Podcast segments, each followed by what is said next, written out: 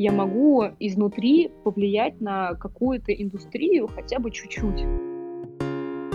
Я не воспринимала ее, знаешь, как что-то свое. Не знаю, там поработаю 8 часов, приду домой, вот тогда начнется моя личная жизнь. Но для меня работает именно, знаешь, такое постепенное э, формирование этого пути. Всем привет! Вы слушаете подкаст «Кем мы стали» и с вами я, Мария Лором. В сегодняшнем выпуске мы поговорили с Надей. Надя закончила филфак и потом поступила на литературоведение в магистратуру, но ей не очень понравилось, поэтому она поехала в Америку по программе Work and Travel и осталась здесь по, потом по учебной визе. Надя путешествовала по Америке и пользовалась каучсерфингом, и вы все, наверное, знаете, что мы любим каучсерфинг, поэтому она остановилась а, с моим мужем, и так мы и познакомились. Сейчас у Нади и у ее мужа Миши своя анимационная студия — которой Надя работает продюсером. Мы поговорили в основном про ее работу, про то, как находить баланс между жизнью и карьерой, особенно когда ты работаешь с мужем, а, когда у тебя свой стартап с любимым человеком. Это был очень классный разговор и про анимацию, и про жизнь. Надеюсь, вам тоже понравится.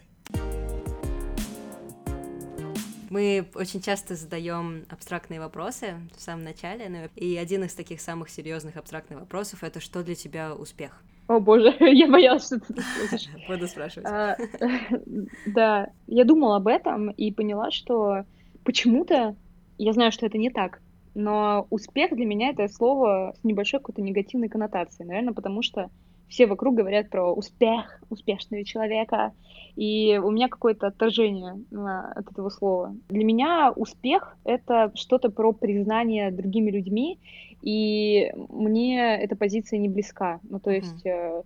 я все-таки, я человек, который прислушивается к, к людям и иногда болезненно реагирует на, на фидбэки, но я все-таки стараюсь э, понять, насколько я расту относительно себя, и вот для меня важнее слово не успех, а баланс и гармония.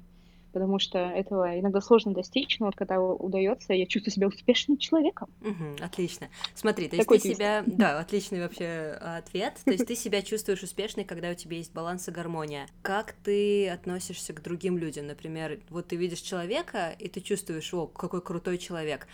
Что в этом человеке тебе кажется крутым обычно? Это всегда умение посмеяться над собой. Uh-huh. Потому что я раньше а, как-то относилась к людям, которые были опытнее меня в каких-то сферах, не знаю, какой-то опытный а, продюсер или художник, знаешь, боялась к ним подойти. Иногда у меня ну, до сих пор это такое проскальзывает, но я понимаю, что это просто люди, люди, которые успешнее, чем ты, в какой-то сфере, то есть э, они просто опытнее в этом сфере. И в какой-то момент они очень сильно трудились. Я к таким людям э, отношусь супер уважительно, и с ними очень интересно. Не ставишь, знаешь, себя на позицию хуже, лучше в плане успеха, а скорее э, культивируешь себе интерес, посмотреть, почему этот человек стал вот таким классным, какой он стал. Почему э, ирония и умение посмеяться над собой — потому что, не знаю, мне кажется, это очень о многом говорит о человеке. То, что он не пафосный, то, что он увидит, видит ситуацию под другим углом, то, что он не относится к себе слишком серьезно.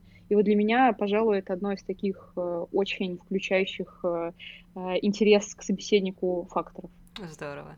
Вообще, почему мы решили этот вопрос задавать людям, ну, так, типа, типа предыстория, мы поняли, ага. что ну вот что-то, например, важное для меня, для другого человека может быть абсолютно не важно. То есть, например, я очень хочу похудеть или там, не знаю, выучить английский идеально, чтобы произвести впечатление на, например, моего мужа.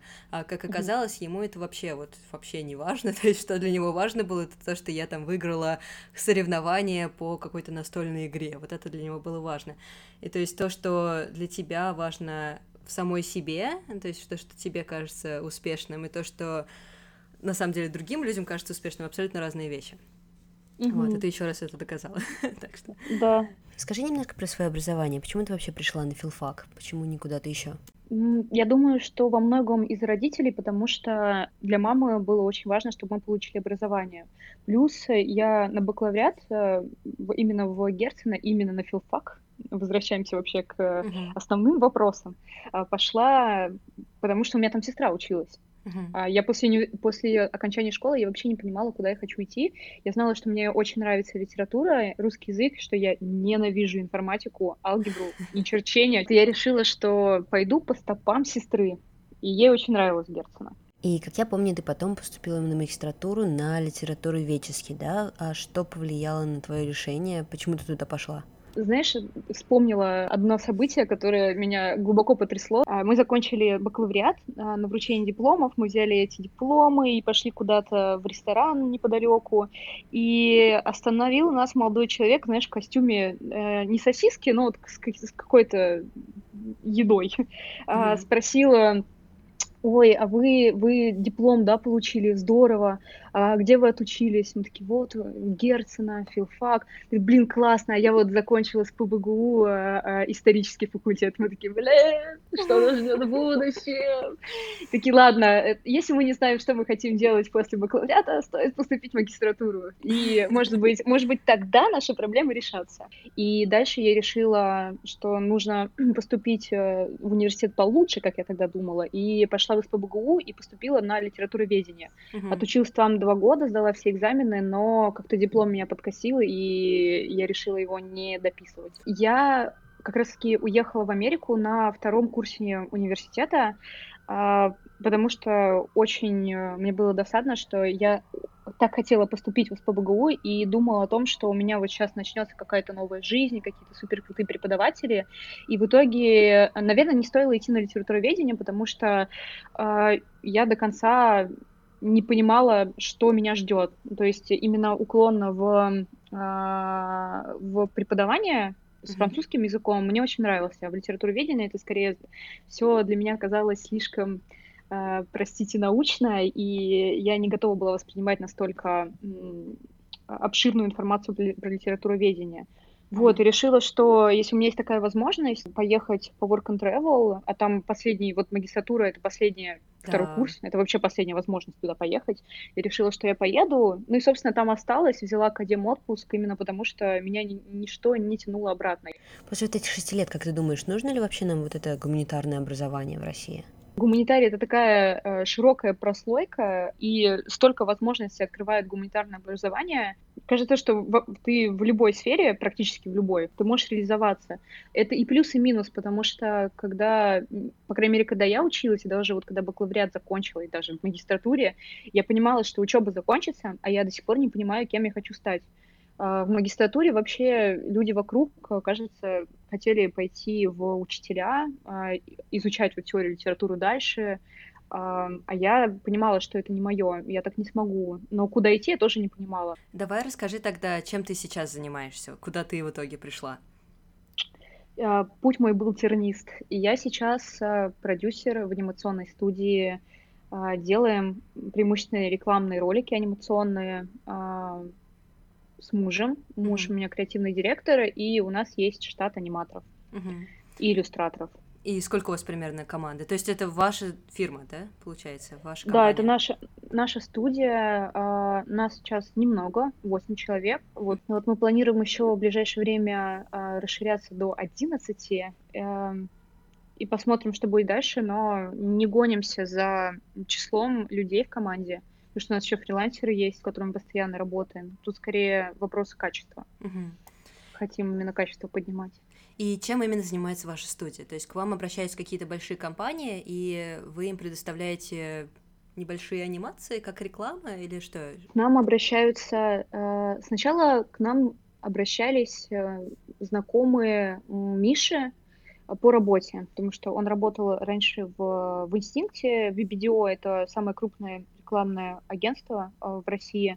Он там проработал три года, ушел на фриланс, и ему продолжали писать э, с фрилансом.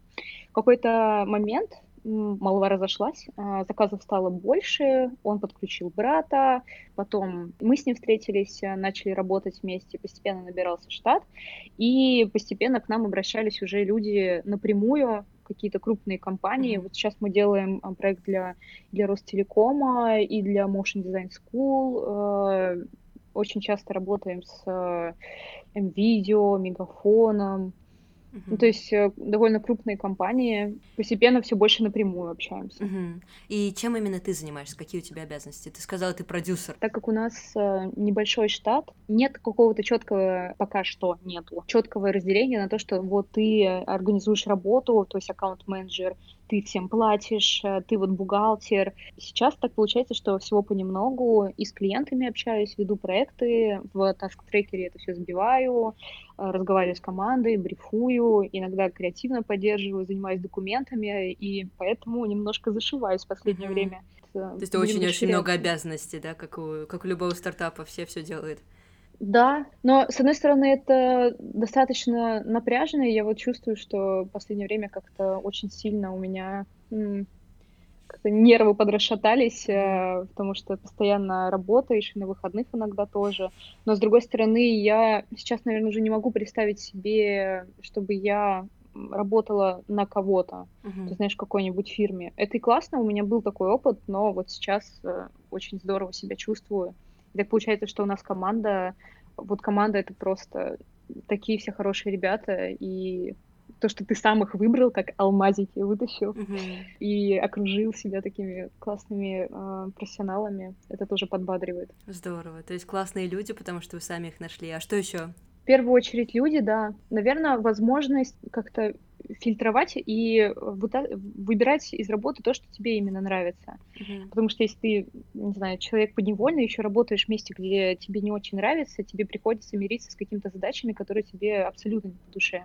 Есть какие-то вещи, которые меня на данный момент а, не то чтобы расстраивают, но я пока не поняла, как с ними справляться, но постепенно иду к этому. Потому что я вот э, тут тоже перед э, нашим с тобой разговором рефлексировала на тему того, что мне нравится в моей работе, чтобы я изменила, и поняла, что одна из немногих вещей, которые мне до сих пор не удается, это выстраивать какой-то эмоциональный барьер в, в общении между собой и вот менеджерами, продюсерами и заказчиками. Потому что люди разные бывают, и несмотря да. на то, что мы там фильтруем э, э, тех, с кем мы общаемся, э, все равно иногда там эмоции, в общем, очень сложно э, с людьми иногда бывает разговаривать и не воспринимать на свой счет. Да, да, да, я тебя прекрасно понимаю. У меня то же самое, в принципе, в моей работе, потому что когда как бы ученик, например, не получает вот эту нужную ему пятерку, и потом родитель такой, вот, почему он там не получил пятерку, и ты такой думаешь, блин, это все я, они, они меня не любят, а не на самом деле. Ну, ну да, потому что это какая-то, ну ты же берешь ответственность, да. а еще людям с рожденным чувством какой-то гиперответственности. Угу. Мне кажется, перфекционизма вообще... тоже. Да, опасная смесь. Ты, смотри, ты с филфака пришла в анимацию. Понятное дело, не сразу, но как тебе поначалу было, вот помимо, помимо такой как бы неумения отслаиваться эмоционально от своих клиентов? Есть ли, были, были у тебя так называемый синдром самозванца, то, что ты в какой-то свой, в новой абсолютно для тебя сфере ничего не знаешь, и кто ты вообще такая, чтобы работать в анимации? Такого не было, потому что э, часто прозвучит ужасно, но я понимала, что на свете очень много некомпетентных людей, и вопрос между э, всеми э, некомпетентными людьми в, тем, в том, двигаются ли они дальше. Uh-huh. Это же как на дороге. Ты получаешь права, ты выезжаешь, и тебе кажется сначала, что все отлично умеют водить, а я не умею, я к атовизм, не знаю, я педицит на этой дороге. А потом оказывается, что ты вообще хорошо водишь. Рядом с тобой есть люди, которые водят хуже.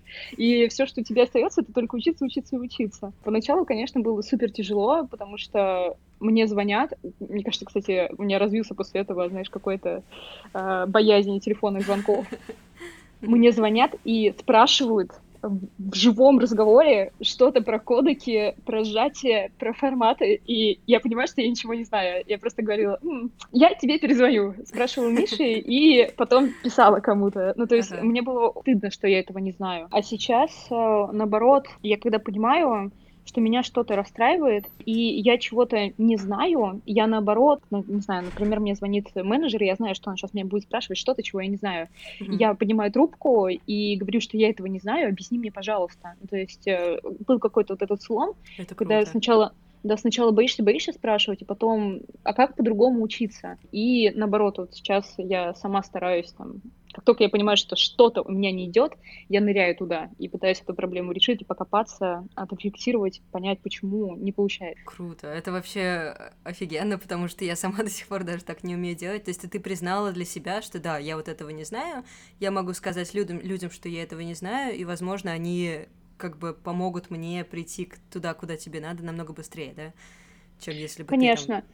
ты там Ну, то есть мы же делаем общее дело, если они мне не помогут, и если, не знаю, посмеются, это ничего не будет говорить обо мне, как о человеке, как о специалисте. Ну, то есть о специалисте, конечно, там может говорить, uh-huh. но, не знаю, по опыту все мое окружение, если ты признаешь человеку в незнании, он с удовольствием, если он человек адекватный, он тебе uh-huh. с удовольствием расскажет это. А, не будет реакции, что ха-ха-ха, ну ты иди Как ты вообще продюсером работаешь? Ну, это, мне кажется, просто, знаешь, осталось уже где-то вот в школе, в каких-то комплексах людских, а, а сейчас как-то попроще. А, но ты ведь как-то к этому пришла, то есть ты постепенно набиралась знаний в анимации тоже, да, и в дизайне. Где ты, ты где-нибудь училась вообще, в принципе, формально, или ты всему нахваталась, вот пока работала фрилансером? Всему нахваталось. Всему нахваталось, а, круто. Да, но я бы с удовольствием а, отучилась, а, но вот опять-таки не знаю, куда а, идти за необходимыми знаниями. Uh-huh. И у меня был а, не опыт, у меня, знаешь, в какой-то момент было желание, думаю, что, что я продюсер, что я менеджер, это же какая-то недоработа, это же как, как бы любой может. А дай-ка я тоже освою там After Effects и начну анимировать, и покажу, как я классно анимирую. Я открыла эту программу, потупила в нее дня три, uh-huh. в иллюстраторе нарисовала кривую игрушку, которую я до сих пор показываю как вершину своего иллюстраторского мастерства. Подумала, что нет, все-таки мне вот всегда больше нравилось а, общаться, писать письма бесконечные. Mm-hmm. Шучу, я стараюсь написать бесконечные письма. В общем, вот больше я гуманитарий, конечно, и не хочется мне копаться в этих программах визуальных, угу. раскачивать. То есть свои... ты не рисуешь, да, в основном, в основном ты именно организовываешь и э, общаешься? Я вообще не рисую, да, я э, в основном общаюсь, да. А как насчет креатива? Вот ты говоришь, что Миша у тебя, э, Миша твой муж, он креативный директор, но, блин, у вас такие классные видео, они очень короткие, но они такие смешные, и прям гениальные идеи, знаешь, которые просто так в голову не придут. Кто, кто придумывает это все? Вы все вместе работаете? Как, расскажи, может быть, структуру вот этих брифингов, вообще, как вы приходите к этим идеям? Все зависит от задачи, потому что есть разница между тем, а, чтобы организовать команду для производства ролика, не знаю, 90 секунд про продукт, и каких-то маленьких вставок в а, отснятые видео, дополняющая графика. Но если взять какой-то суперстандартный процесс, а, к нам приходит клиент, а, в основном часто со своим сценарием, где они расписывают, что бы они хотели видеть в ролике. Зачем этот ролик нужен, куда он пойдет, размещение. Uh-huh. И мы, включая, э, мы смотрим на все водные и начинаем штормить идеи. В команде есть э, все ребята выступают как арт-директоры, и они могут э, придумать концепцию, после чего начинается этап э, разработки э, визуального подхода. То есть мы отрисовываем иллюстрации, дизайны, приглашаем внештатных иллюстраторов, если это нужно, если это требует задачи, mm-hmm. либо делаем внутри. Потом несколько этапов анимации, это абсолютно странные, наверное, сейчас будут слова для многих людей. Бардоматик, аниматик, анимация, клинап — ну, в общем, да, очень, много странные. разных процессов. Да, очень много разных процессов, когда ты просто картиночки под звук подставляешь, чтобы посмотреть динамику в, в кадре, и потом ты обрисовываешь э, драфтово, не знаю, там движение, например, человека, потом вычищаешь, красишь. Ну, в общем, много этапов, э, на которые ты подключаешь разных специалистов, внутренних и внешних. Ну, потом, если нужно звук записать, диктор записать. Mm-hmm такой стандартный процесс. И вы согласовываете потом финальный результат с компанией, или вы так приносите его, вот, готово? Да если бы мы так принесли, я даже не знаю бы. Нет, это, это всегда делается поэтапно. Ага. То есть мы на каждом этапе подключаем знаю, менеджеров, продюсеров, а, и что очень важно, креатив. Угу. И показываем им а, очень часто не бывает никаких э, заминок с этим, но вот иногда у клиента нету креатива внутри. и, например, нету агентства, и тогда приходится а, клиенту рассказывать, э, как строится процесс, ну, в общем, mm-hmm. намного, что намного сложнее, mm-hmm. потому что это вот как рассказывать человеку все с нуля. Ну да. Это сложно. Как нам сейчас. Ну да. Так, а сколько по времени занимает вот один проект, такой большой проект или маленький проект? Вообще сколько обычно? Потому что кажется, что прям довольно долго занимает хотя видео а... всего там три минуты, может быть, две минуты, да? Да, я хочу тебе сказать, что три минуты — это... Я даже не помню, когда мы последний раз делали, вообще ролик три... Да, три минуты. А если мы говорим про 60 секунд или 90 секунд, и опять-таки а, про стадии, например, без написания сценария-копирайта, а, и вот только иллюстрация, анимацию, то это в среднем 6-7 недель. Ну, то есть э, это не, не 5 дней, да. Ну, иногда, конечно, бывает, э, бывает, приходят и говорят, что нам нужно сделать суперсрочно, но мы для себя изначально взяли курс на то, что плохо может сделать любой. Пока это в наших силах, мы будем говорить о том, что мы, в общем, не будем мы делать плохо. Угу. И нужно увеличивать там сроки. Слушай, ты работаешь с мужем, да, с любимым человеком. Как вообще это все, как вот это, ну, не знаю, где ты ищешь баланс работа-дом, и как это повлияло на ваши отношения? Наверное, мне очень сложно уже сказать, как было до, потому что э, мы познакомились с Мишей, вот я как раз вернулась из Америки, э, мы с ним познакомились, и достаточно быстро съехались и работать стали уже через год вместе. Не помню, может, через полтора года. Я просто еще работала год в Look at Media. А, ребята, которые делают площадки Village, Wonderzine. Угу. Я там работала в отделе рекламы, и у меня сформировалось какое-то видение относительно креатива. Я там именно в креативе работала. Uh-huh. И когда мы начали работать с Мишей, не знаю, все было супер спокойно, потому что не было еще каких-то оборотов. Мы сидели в втроем или даже в, в четвером. В общем, у нас, нас было очень мало, поток работы был небольшой. Очень было просто держать баланс. Я, я пришла, и вот именно со мной велись какие-то правила, что мы по выходам не работаем, mm-hmm. что мы уходим там в 7-8 часов с работы и не сидим ночью. Ну, какие-то для меня тогда азы. А, я еще тогда ходила и не, не понимала, как э, ну, типа, можно не, не разграничивать эти вещи. Mm-hmm. Сейчас уже прошло три года, а, или около того. И сейчас уже все намного сложнее в плане баланса, потому что э, больше заказов, больше ответственности. Иногда приходится работать на выходных, э, и как бы балансировать между личной жизнью и профессиональной сложнее становится.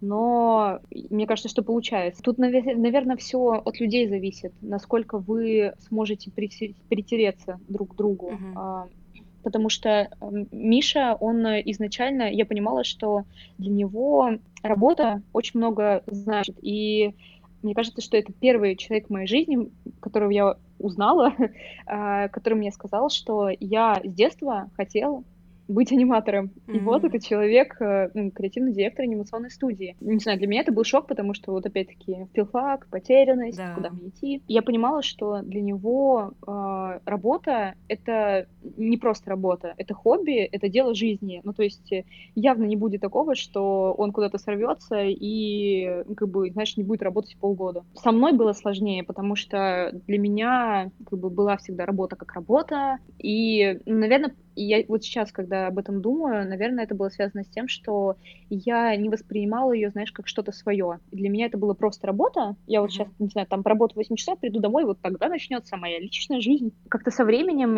я начала раскрываться в, в профессии и начала понимать, зачем мне это нужно и что я с этим могу делать. Поэтому стало, не знаю, не так это звучит неправильно, но стало не так грустно работать по выходным.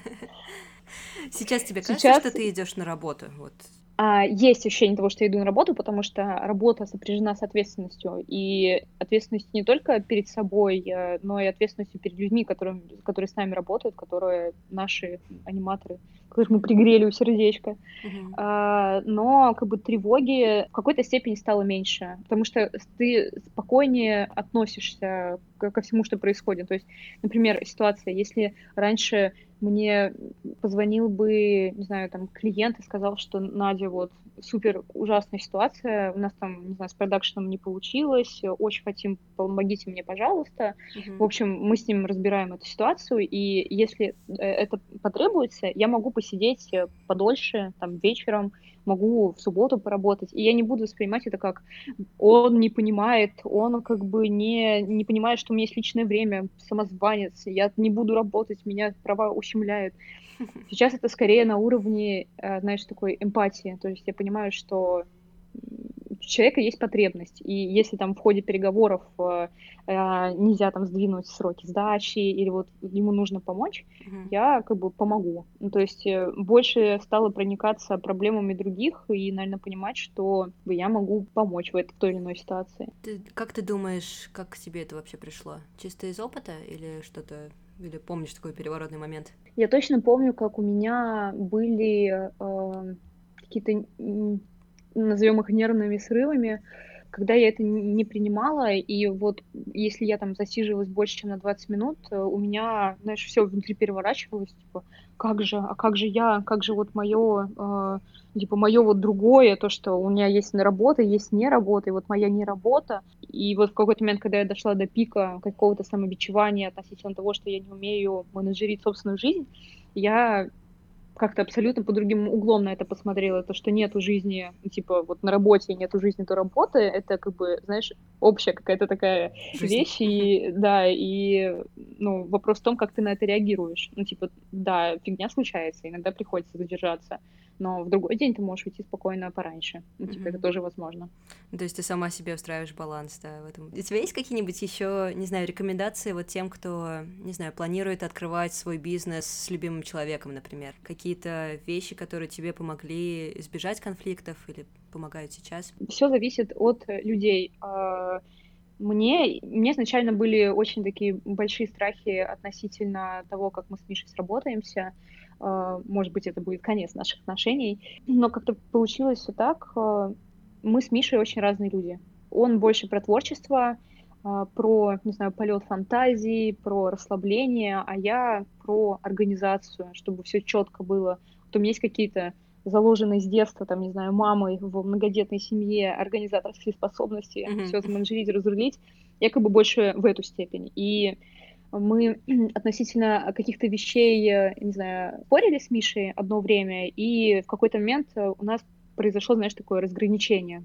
И мы поняли, что вот он больше отвечает за творческую составляющую студии, а, не знаю, как-то организует работу арт-директоров, э, с ними штормит идеи, а я отвечаю именно за развитие студии, за общение, за финансы, за хайринг, там, людей людей. Разделяйте обязанности. Mm-hmm. Не, не нужно как бы спорить друг с другом относительно того, где вы не придете к какому-то пониманию друг друга. Все же мы люди разные, и как бы работа это не то место, где нужно менять человека. Классно. А вот да, можно, да. Здорово, спасибо большое. Я думаю, многим будет полезно. Расскажи немножко вот про деньги вообще для себя они важны? Для меня деньги деньги, ну, конечно, они имеют значение, но, э, не знаю, мне кажется, если мы говорим про зарплату, это всегда, знаешь, такая вещь, э, которая тебя не то что не удовлетворяет, ну, то есть приведем пример. Я там работала на своей первой работе, получала 20, 20 э, тысяч рублей. Мне было нормально. У меня все э, интересы подстраивались под этот бюджет. Ну, то есть я нормально абсолютно жила. Потом я начала получать 40, подумала, блин, пипец, я такая богатая. Uh-huh. Сейчас как вообще э, раскручусь. И все мои, не знаю, этот уровень дохода, он как-то а, повлиял на то, а, что я делаю. Ну, то есть, какие я продукты домой покупаю, uh-huh. как я ем, куда я хожу, в кино, там, не знаю, в театр. И все время так получается, что зарплата, например, растет, но у тебя как будто никогда не бывает лишних денег, назовем их так. Uh-huh. Когда-то я думала, э, проводила research среди знакомых, спрашивала, сколько вы считаете хорошо зарабатывать, ага, достаточно вот, кстати, для жизни. Интересно, да. И очень часто люди говорили там 200 тысяч или 300 тысяч, чтобы еще откладывать. Uh-huh. я, я еще думала, 200-300 тысяч, вы о чем вообще? Какие? Зачем вам столько денег? Зачем? Зачем вы это делаете? Ага, а сколько тебе надо денег, чтобы У меня сейчас зарплата 100 тысяч, и мне хватает. Uh-huh. Ну, то есть э, я понимаю, что есть какие-то э, факторы, ну, то есть то, что у меня, в принципе, есть квартира, но не в Москве, уже не так меня озаба- озабочивает. В общем, в, в плане откладывания там на жизнь, хочу ли я свое имущество. Uh-huh. Э, мне абсолютно хватает этих денег. Э, плюс есть э, какие-то расходы, там, не знаю, маму финансово поддержать пока нормально. Угу. Вот если бы у меня были дети, не знаю. Наверное, надо Сложно. больше, да. да. У нас э, в одном из предыдущих подкастов девочка сказала, что ей, например, нужен миллион, и тогда, наверное, ей будет нормально, но понятное дело, что планка как бы может расти. То есть, видишь, для всех это по-разному. То есть ты или останавливаешься где-то в одном месте, и тебе вообще отлично, или тебе постоянно хочется больше, больше, больше.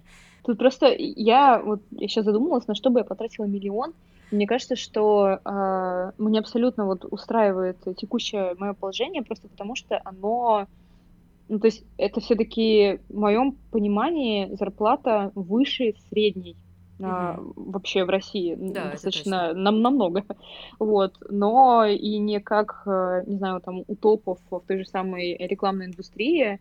Мне она нравится, потому что она позволяет себя баловать, но mm-hmm. при этом держать в тонусе. Ну, то есть, mm. если бы у меня был лям, я даже не знаю, наверное, Может быть, я бы... бы да? Ну, ну да, блинчики с икрой на завтрак, э, там каждый, каждые выходные куда-то летать, э, и... а это бы уже приедалось. Mm-hmm. Ну, то есть, мне нравится, что вот можно себе что-то такое позволить, но не так часто. Угу. Вот помимо блинчиков на завтрак и полетов, что бы ты еще себе купила или, не знаю, позволила бы, если бы у тебя было больше денег? Я, кстати, только что поняла, что я неправильное ударение сделала. Баловать, простите меня, а. пожалуйста. А, да, уважаемые, филологи. Нас филологи а, слушают, подумаешь. Да, очень, кстати, трепетно отношусь к, к речи. Простите, если я где-то что-то не так говорю. Блинчики на завтрак. Кроме этого, поддержать родителей. Купил бы маме машину. Это точно потому что она до недавнего времени ездила на москвиче, mm-hmm. который достался на дедушке. Mm-hmm. А, да, э, откладывала бы, да я не знаю, на что бы я откладывала. Откладывала бы на черный день. Понимаешь? Э, ну да, наверное, нет такого, вот чего бы я на этот момент хотела на данный момент и не могла. Uh-huh. У меня немножко, знаешь, переформатировалось отношение к, к чему-то материальному после, опять-таки, Америки. Я помню, как я полгода работала, там же нельзя по ученической визе официально работать. Я работала на полставки в школе. Uh-huh. Как бы деньги не очень большие, но я усердно копила на ноутбук и решила купить не, на не ноутбук за 500 долларов, а, а за 1100, Uh-huh. Потому что я же могу себе это позволить. И вот я копила-копила, копила полгода, а, купила этот ноутбук, и серьезно, я его открывала раз пять. И потом я его продала, потому что он был, по-моему, был Вайо, который трансформировался в планшет, ну, то есть у него так этот э, экран гулял, uh-huh. его можно было сложить. Классный девайс, технологичный. Я его купила и поняла, что он мне не нужен. И я из Америки возвращалась с двумя чемоданами по 26 килограмм, ну, короче, максимум, и одним, э, который там 12 килограмм с собой можно было взять на борт. Да, я приехала, да. распаковала все эти вещи, и я, я, я не вру, я отдала 70% вещей, ни разу их не надев. Ну, то есть я привезла Тимберленды, которые мне были на размер меньше, и я не О, боже, у меня та же самая ситуация. у меня тоже до сих пор стоят Тимбы с, моей первого, с моего первого визита в Америку, которые на размер меньше, я их не могу носить. А ведь хотелось, я, я не помню, почему Да, они были нашла... очень дешевые просто по сравнению с Россией. Да, наверное, поэтому, наверное, еще это был последний размер, потому что они сейчас не подходят. Ну, в общем, ситуация такая, что ты э, тащил на своем бедном позвоночнике все эти вещи и в итоге раздал их. Э, не, конечно, сделал хорошее дело, но ты же потратил, потратил не то, что даже свои деньги, э, свое, свои деньги, а свое время. Mm-hmm которое ушло на зарабатывание этих денег. Ну, в общем, я как-то потом анализировала, на что я потратила последние два года, и то, что я покупала, то, что мне не нужно. И наоборот, у меня эта чакра закрылась, и в общем, не открывается. Теперь поэтому, да, поэтому если там потратить на что-то, да и даже ну, немножко не понимаю на что. Если деньги, например, тебе так сильно не важны, например, зарабатывать больше, в принципе, не стоит у тебя как такая основная цель, к чему ты вообще стремишься, какая у тебя, не знаю, глобальная цель, если она есть, какая-то, не знаю, миссия, или просто самые крутые планы на год, если есть, карьерные планы, мечты? Карьерные планы. А, я очень хочу а, развить студию до а, определенного уровня, который сама считаю. Хотя не могу сказать, какой я считаю уровень, на котором нужно останавливаться, но именно хочу укрепить студию. Uh-huh. Вот, привлечь новых классных людей, а, развить именно это направление, потому что сейчас хорошей анимации в России очень-очень мало. И эта ниша только начинает э, развиваться, очень мало людей, которые делают, правда, качественные вещи. Угу. Вот, здорово, здорово развивать что-то здесь, когда это здесь плохо, э, если ты понимаешь, о чем я. Да, я понимаю. Имеет, имеет этот смысл. Да, да. В планах развивать студию, в личных планах я думала о том, э, кем бы я хотела стать, если бы э, не стечение обстоятельств, если бы я сейчас не была там, где я есть. Э, сначала хотелось сказать, что я бы закончила закончила жизнь, отмывая, от, отмывая, знаешь, тюленев, тюленей от нефти где-нибудь э, на благотворительных поездках. Но кажется, что мое сердечко бы не выдержало, и я не знаю, Ушла я бы, в очень... менеджеры. Э, э, да, и не знаю, наверное, такая э, мечта, которая у меня была изначально, и не то чтобы мечта сейчас, но мне нравится эта мысль, это заниматься организацией именно в благотворительной сфере. Uh-huh. А, но если раньше я думала о том, что пойти, как бы, знаешь, там а, а, делать что-то очень базовое, ну, то есть как-то свои а, силы распределять mm-hmm ну, какие-то базовые вещи, то сейчас я понимаю, что ничто не мешает эти деньги отдавать на благотворительность и тем самым поддерживать. Ну, то есть не руками, не своим повседневным трудом, но как бы оборачивая это все ну, в такую вот э, круговерть. Да, понятно. То есть не, не самой все это делать руками, да, зарабатывать деньги, потом уже эти деньги... Вкладывать во что-то хорошее, да. да. Немножко отвлеченная мысль. А, я когда начинала работать э, в рекламной индустрии, я, начитавшись всех Big BD, 99 франков, э, и понимая, что это не самая, наверное, благородная отрасль, ну, то есть как неблагородная? Ты информ... С одной стороны, ты навяжи... навязываешь вроде бы что-то людям, а с другой стороны, можешь сказать, что ты информируешь их. Uh-huh. И вот раньше, когда я только начинала, я на это все смотрела как на что-то не очень хорошее. А потом а, у нас выработалась какая-то своя позиция относительно даже брендов, с кем мы работаем. То есть э, мы не работаем с алкогольной промышленностью, с табачными изделиями, с, с мясными продуктами. Mm-hmm. В общем, отсеиваем все, все вот то, что нам супер не близко, и стараемся работать именно с продуктами, в которые мы верим. И это вот как раз-таки, знаешь, а, как-то придерживаться своих принципов. Ну, то есть даже если я не, не ушла вот в это на направление эко... эко э, да, эко, эко-френдли и там работу в Гринписе, я могу изнутри повлиять на какую-то индустрию хотя бы чуть-чуть. Это, мне кажется, очень здорово. Да, это реально очень здорово. Как ты сама относишься к рекламе? Это а... тебе кажется хорошо сейчас? Смотря какой рекламе. Бывает отвратная реклама, которую ты смотришь, и у тебя, не знаю, кровь из глаз сечет, особенно, знаешь, построена на, построена на какой-то женск, женском унижении. Простите, я забыла это слово.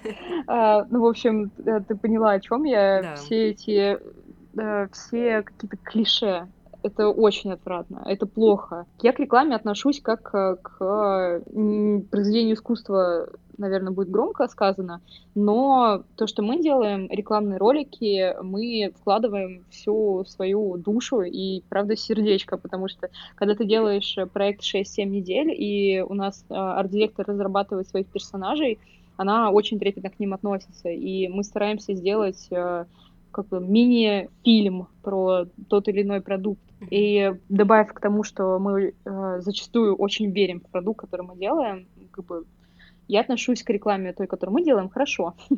А, той, которой на рынке много, ну, как бы, э, бывает очень плохая реклама. Ну, в общем, если она качественная, то отлично. Мы, мы то поколение, которое уже не очень смотрит э, телевизор, uh-huh. а на Ютубе и других э, соцсетках э, можно рекламу заблокировать да, и в принципе, отключить. Ну или выбрать ту, которая тебе нравится, да, которая реально ну, да. направлена на тебя.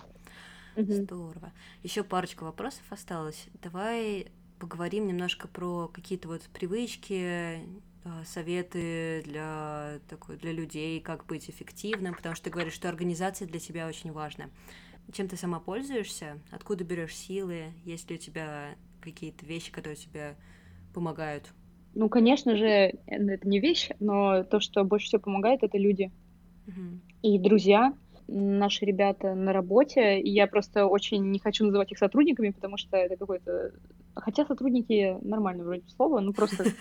В общем, люди, с которыми я работаю, э, муж, конечно, в основном, в основном-то люди.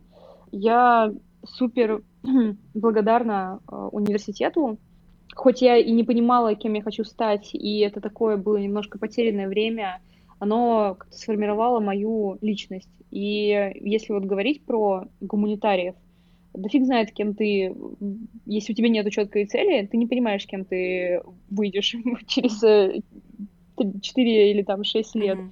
Но что тебе точно даст гуманитарное образование, оно сформирует э, тебя, как бы твои какие-то самые главные постулаты в общем, выработает. Uh-huh. И, не знаю, я очень горжусь каким-то выработанным отношением к жизни. То есть у меня иногда это не очень хорошо получается, но вот я стараюсь, опять-таки, посмеяться над какими-то ситуациями. Uh-huh. И юмор — это то, в чем я черпаю вдохновение, uh-huh. кроме, э, кроме людей, которые меня окружают. Здорово. Есть да. ли у тебя какие-то книги или фильмы, которые бы ты посоветовала нашим слушателям? Мартин Иден Лондона. Для меня было э, таким художественным откровением. Я читала сначала 40 страниц, или я не помню уже сколько. Я прям читала мне посоветовал этот, эту книгу мой друг. Я читала и думала, блин, что за ересь? Как вообще это можно читать? А там 40 страниц такого сентиментализма. Ага. Я вот, вот, очень люблю это крамзин, вот вся вот это вот, э, все вот эти слюни. Я пересиливаю себя, читаю, читаю, читаю, и потом это а, разворачивается в духе цветов для Элджерона. А, ну, в общем, очень интересно и в плане а, повествования, в плане лексики языка, которым, который там разворачивается в произведении, так и в плане сюжета что понимаешь, что единственный человек, для которого ты должен там стараться, это ты, для которого ты должен получать все свое образование. Mm-hmm. Вот. Потом моя самая любимая книга это Фолкнер «Шум и ярость». Uh-huh. А, люблю поток сознания и копаться в себе, в своей, в своей душеньке ножом и фиксировать. Да. И, наверное, корпорацию гениев, но это уже такая больше профильная литература про то, как uh, Pixar формировался. Mm, именно про анимационные а, студии. Да, как э, у них процессы выстраивались. Uh-huh. Из фильмов, э, знаешь, мы э, когда-то, это, по-моему, было года два назад, мы начали смотреть на Академик Хана курс от Пиксара. Uh-huh. Я не знаю, ты вот ты смотришь какие-то онлайн? Я вообще, да, я очень люблю онлайн-курсы, и я Кхан, мне кажется, чуть ли не весь посмотрела, в принципе. Тогда, возможно, ты знаешь, что у Pixar там есть отдельные свои курсы, в том числе по сторителлингу. И для нас эти курсы по сторителлингу мы не досмотрели до конца, но они развернулись, знаешь, превратились в, в какие-то беседы с психологом. А мы собирались в шестером и смотрели лекции. Там лекции небольшие, mm-hmm. минуты на две. А дальше идут практические занятия, и вот там одни из первых практических занятий в рамках этого занятия нужно было подумать, какие три фильма ты можешь назвать своими любимыми. Потом проанализировать, что в них общего, э, что, в чем они отличаются. И дальше э, ты поймешь, э, на какую тему тебе интересно смотреть фильмы, там, не знаю, читать литературу. И именно про это, курс же про сторителлинг, mm-hmm. именно про это ты должен говорить как Круто. сторителлер. Потому что ты... И это очень работало, потому что кто-то там, знаешь, выбирал все фильмы про дружбу, uh-huh. кто-то выбирал все фильмы по семью, кто-то про общество, как э, там человека общество не принимает. Слушай, а если я работало. криминальное чтиво выбираю, то это про что? То тебе... Нет, подожди, тебе сначала еще нужно два выбрать фильма и проанализировать, что между ними общего. И я тебе говорю, ты правда скроешь э, то, почему тебе нравятся э, все эти фильмы и что тебе именно нравится глобально, на что тебе именно нравится смотреть. Угу, интересно. Тогда я поняла, что мои любимые фильмы — это «Крупная рыба» Бёртона, «Лабиринт Фавна» и поезд, э, поезд на э, Дарджилинг Уэса Андерсона. Все фильмы про, отчасти про семью, отчасти про какое-то крушение надежд. Как-то так себе реклама, да? Те, кто не смотрели фильмы, навряд ли, навряд, навряд ли их пойдут посмотреть. Ну, На самом деле, я, я, смотрела, да, мне кажется, я два из этих трех смотрела, вообще отличные фильмы, да, тоже рекомендую. Очень, очень сказочные. Мне вот прям нравится, когда ты думаешь, что говорится про одно, а потом говорится про другое. И это супер такой твист. Здорово.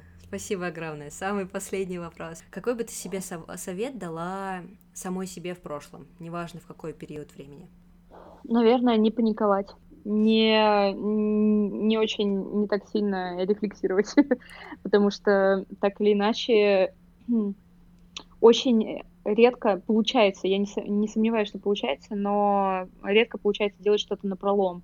И не знаю, согласишься ли ты со мной, но мне кажется, что по большей степени вся наша жизнь и то, к чему мы приходим в итоге, это просто сечение обстоятельств, и в том числе знакомство с определенными людьми.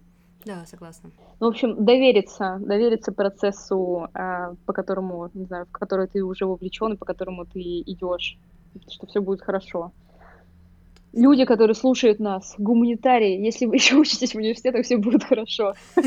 Вы еще, вы еще найдете применение своим, своим силам. Да, не отчаивайтесь. Да. Классно, спасибо. Есть еще что-то, что ты бы хотела сказать, а, о чем мы не поговорили? Мне Миша, я как-то была расстроена, не помню, наверное, на своей вот первой работе, и он мне сказал, что не обязательно быть уверенным на сто процентов, э, что ты хочешь делать, потому что, ну, не всегда это так работает, а, и многие люди не, не знают, чего они хотят на самом деле, и э, можно идти поступательно, то есть на его примере, он хоть и говорил, что все время был, хотел стать аниматором, а профессиональная какая-то линия по-другому устраивалась. И вот сначала он был дизайнером, и поработав дизайнером, он понял, что, окей, мне это нравится на 25%, но куда я дальше хочу идти? Дальше начал развиваться там в анимации. Понял, mm-hmm. что, окей, мне это нравится на 50% работать там фрилансеров, а с фрилансером анимации, анимацией занимался, заниматься.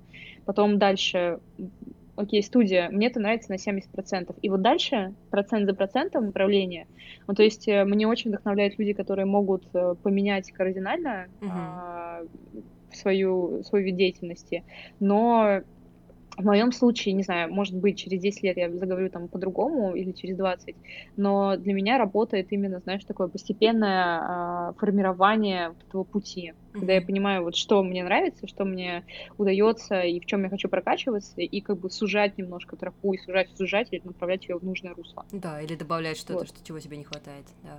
Да, поэтому сейчас я бы сказала, что я где-то на 50% там, где нужно. Ага, о, всего 50. Да, осталось на 70. А чего тебе не хватает, если бы ты так, навскидку? Или ты пока не а, знаешь? Не хватает именно какого-то вот уклона в благотворительность, я бы сказала. Mm-hmm. Возможно, это решится с тем, э, чтобы а, выделять какой-то бюджет на финансирование, финансирование каких-то организаций. Но вот хочется, знаешь, постепенно прийти к, не знаю, вот глобальной какой-то помощи э, людям. Я еще, наверное, года два назад э, очень хотела, чтобы мы развились до такой степени, чтобы у нас был коммерческий отдел, потому что без него никуда, но чтобы у нас а, либо была команда, либо, что с большей вероятностью может случиться, чтобы у нас э, некоторые ребята время от времени занимались благотворительными проектами. То есть есть куча организаций, которым не хватает э, а, не хватает рук, не хватает финансов mm-hmm. на то, чтобы как-то, не знаю, раскрутиться или даже сайт себе нормально сделать. И было бы здорово для таких организаций делать проекты. Угу. То есть то, что в твоих силах, э, не знаю, то, что тебя вдохновляет. Вот тогда я была бы сейчас... Любая работа сто процентов. Я даже не знаю, насколько у меня, на сколько процентов. Да, не знаю. Я бы сказала, я довольна процентов на 80. Но у меня как-то, у меня всегда как бы средняя планка выше, чем на самом деле она должна быть, поэтому... Ты знаешь, это, мне кажется, даже не вопрос того, насколько ты доволен, а насколько ты вот чувствуешь, что ты сейчас на своем месте. И насколько вот все, что у тебе, что в тебе и природой заложено, и то, в чем ты хочешь раскачаться, сейчас присутствует. Вот, потому что я-то довольна. Yeah. так, как бы, так, так или иначе, там какие-то моменты даже супер счастлива. Но как-то по-другому немножко себя вижу. Интересно. Надо мне об этом да. подумать будет. Да, только не закапывайся. Да, не, слишком, закапывайся. не слишком глубоко. Здорово. Ладно, спасибо огромное. Было очень круто с тобой поговорить. Тебе спасибо, Маш. Очень приятно. Спасибо всем, кто прослушал этот выпуск. Все упомянутые ссылки на книги и на людей мы оставим внизу в описании подкаста. Если вам понравился наш подкаст, обязательно рассказывайте про него своим друзьям и знакомым, а также делитесь э, нами в социальных сетях. И до скорых встреч. Пока-пока.